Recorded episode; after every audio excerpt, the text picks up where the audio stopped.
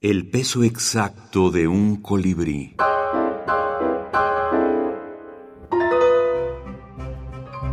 Juegos de palabras en la minificción.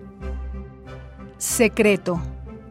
Digan lo que digan, a la sonrisa vertical le atrae la horizontal. Sandra Bianchi, Argentina. Mi pasión por los juegos de palabras viene desde la infancia. Cuestión de ángulo. Todos coincidieron en describirlo como un hombre recto. Es cierto que nadie lo definió nunca como un obtuso, pero también que no destacó por ser especialmente agudo. Poco más se puede afirmar de esta persona que decidió dar un giro de 180 grados a su vida, rompiendo así todos los cálculos. Belén Lorenzo. Divorcio. Ella dice de él, arrogante, bruto, carcamán, chismoso, delincuente, escurridizo, falso, genuflexo, hediondo, impostor, jactancioso miembro del alicaído Ku Klux Klan, lunático. Él es escueto, mitómana.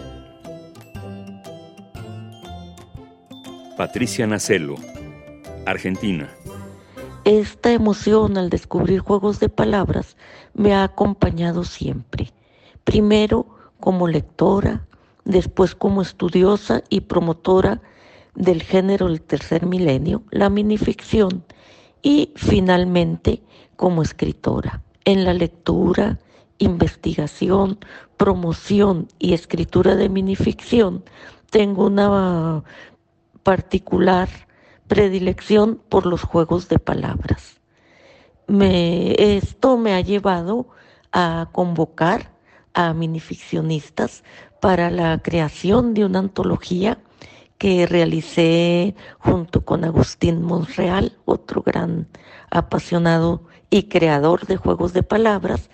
Esta antología mm, está en proceso de publicación, se llama Feria Luz y en esta antología más de 50 escritoras y escritores de minificción han incluido textos.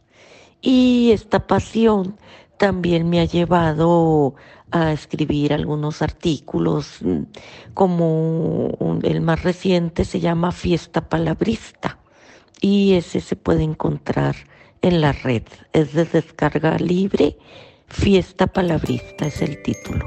Dina Grijalva, doctora en letras por la UNAM, escritora e investigadora. Dina Grijalva, doctora en letras por la UNAM, escritora e investigadora.